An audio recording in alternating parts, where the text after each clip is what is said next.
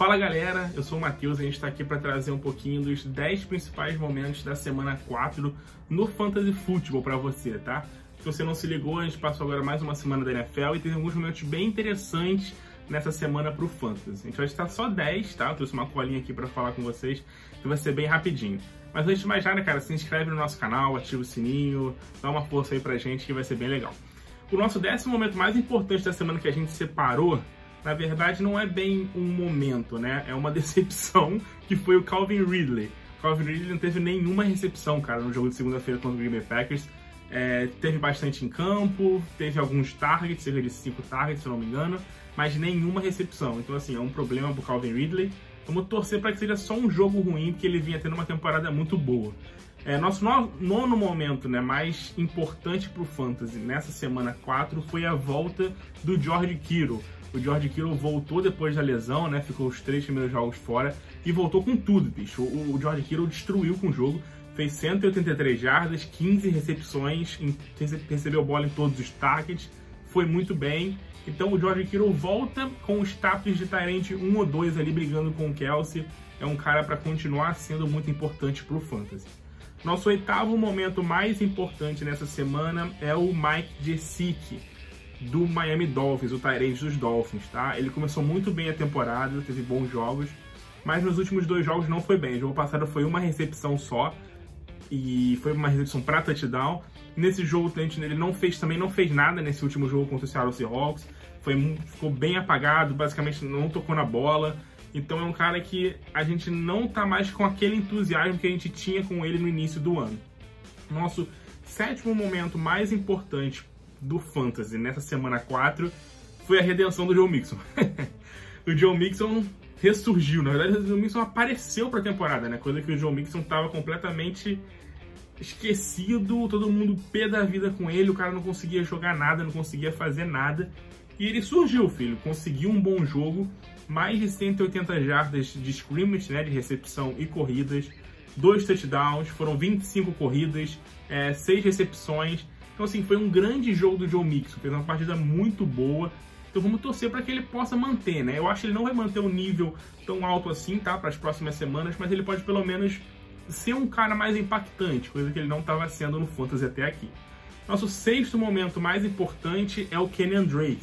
O Kenyan Drake com muitos problemas. Essa semana a gente esperava um jogo bom do Kenyan Drake, porque pegou uma defesa do Carolina que cede muitos pontos para running backs mas ele não fez nada o jogo todo e ainda se machucou, né? Sofreu uma lesão no final do jogo, a gente não sabe se ele vai ficar fora, se ele vai perder algum jogo, mas é algo interessante para a gente tomar cuidado agora, começar a analisar, porque o Chase Edmonds é um cara que está tendo boas, boas jogadas, está conseguindo criar bom, boas jogadas ali no ataque, e o Kenan Drake não está fazendo nada. Então, se o Kenan Drake continuar nesse ritmo, ainda mais com uma lesão, é bem capaz desse backfield ficar bem dividido. Nosso quinto, se não me engano, é o quinto momento mais importante, Odell. Odell Beckham Jr. surgiu, apareceu, explodiu nessa semana. A defesa do Dallas Cowboys é uma tristeza, a gente tem visto nas semanas aí que estão passando, mas o Odell apareceu, cara, isso é importante. O Odell aparecendo, fazendo bons jogos. É, foi legal que ele participou do, do ataque, não só recebendo passe, mas correndo com a bola. O Kevin Stefanski utilizou ele de formas bem variadas, isso é muito bom. É um cara de talento, cara, um cara que tem que ter a bola na mão porque ele pode fazer muitas coisas boas. E ele pro Fantasy é um cara que pode ser muito produtivo, é um cara explosivo. A gente viu touchdowns longos dele, tanto de recepção, tanto correndo. Então, Odell apareceu. Nosso quarto momento mais importante é citar o Hulk Justin Jefferson, tá?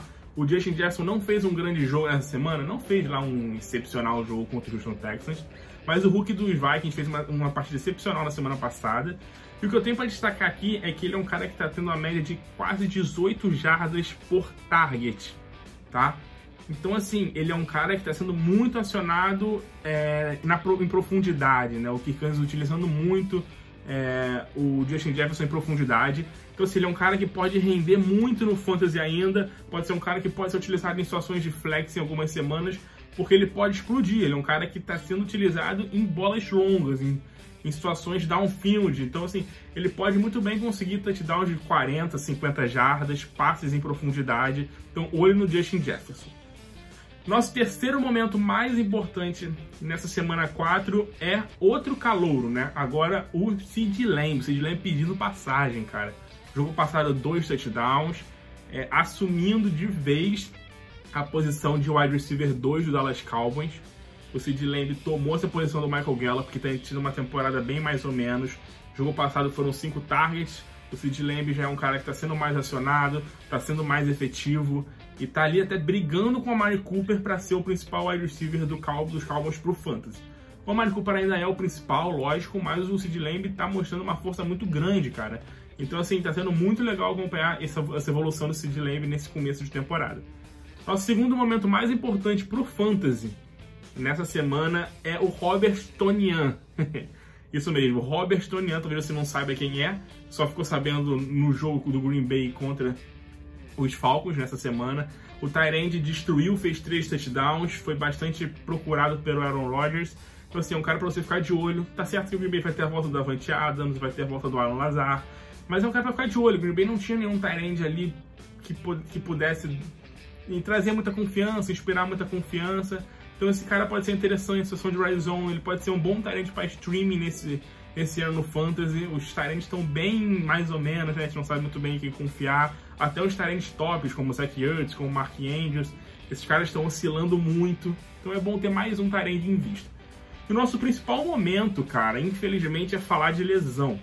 A gente, a gente teve duas lesões importantíssimas essa semana, que foi a do Nick Chubb e do Austin Eckler, tá? Os dois running backs se machucaram, os dois vão ficar fora de algumas semanas. O Nick Chubb deve ficar fora de seis semanas e o Austin Eckler de 4 a 6. E além deles, o Julio Jones, né, que reagravou a lesão dele, que ele já tinha, já perdeu o jogo até por isso nessa temporada. Então reagravou a lesão, ele saiu no meio da partida contra o Green Bay nessa última semana. Então vamos ficar de olho nessas lesões, tá? É, o Joshua Kelly deve ser running back em um dos Chargers agora com a saída do Austin Eckler por algumas semanas. O Justin Jackson deve receber algumas corridas. No lado do, dos Browns, o Karim Hunt, logicamente, vai ser running back 1, tem tudo para explodir, ser um cara top 10 ali pro fantasy nessas próximas semanas ser o Nick Chubb. E o Dan Ernest Johnson, tá? Esse cara correu bem nessa última semana contra o Dallas Cowboys, nos jogos, nos snaps em que o Nick Chubb já estava machucado. Ele foi um cara que correu bem, que foi bem acionado. Teve, se não me engano, 12, 13 corridas, foi bem produtivo, então olho nesse cara também tá? Esses foram os nossos 10 principais momentos da semana pro Fantasy. Tiveram outros momentos interessantes, como Tom Brady voltando a jogar muito bem, o Aaron Rodgers fazendo outra grande partida, o Antônio Gibson, cara, destruiu, fez uma grande partida contra uma defesa forte, que é a defesa do Baltimore Ravens. A gente teve o Mike Evans fazendo um bom jogo, a gente teve o Damian Harris surgindo nos Patriots nesse primeiro jogo dele na temporada. Tivemos alguns outros momentos legais, a gente separou só 10 aqui para falar rapidinho para vocês. Então, cara, se você curtiu, compartilha esse vídeo, curte aqui, é, manda pra galera e comenta, fala o que você achou. É, se você teve algum outro momento que você achou impactante, achou mais importante do que esses que eu citei, fala aqui pra gente que vai ser bem legal a gente compartilhar, valeu? Semana que vem a gente volta, toda terça-feira eu vou estar trazendo esses vídeos aqui pra você, pra gente falar dos principais momentos, é, os principais impactos né, da semana pro Fantasy em si, tá? Valeu, grande abraço, até a próxima!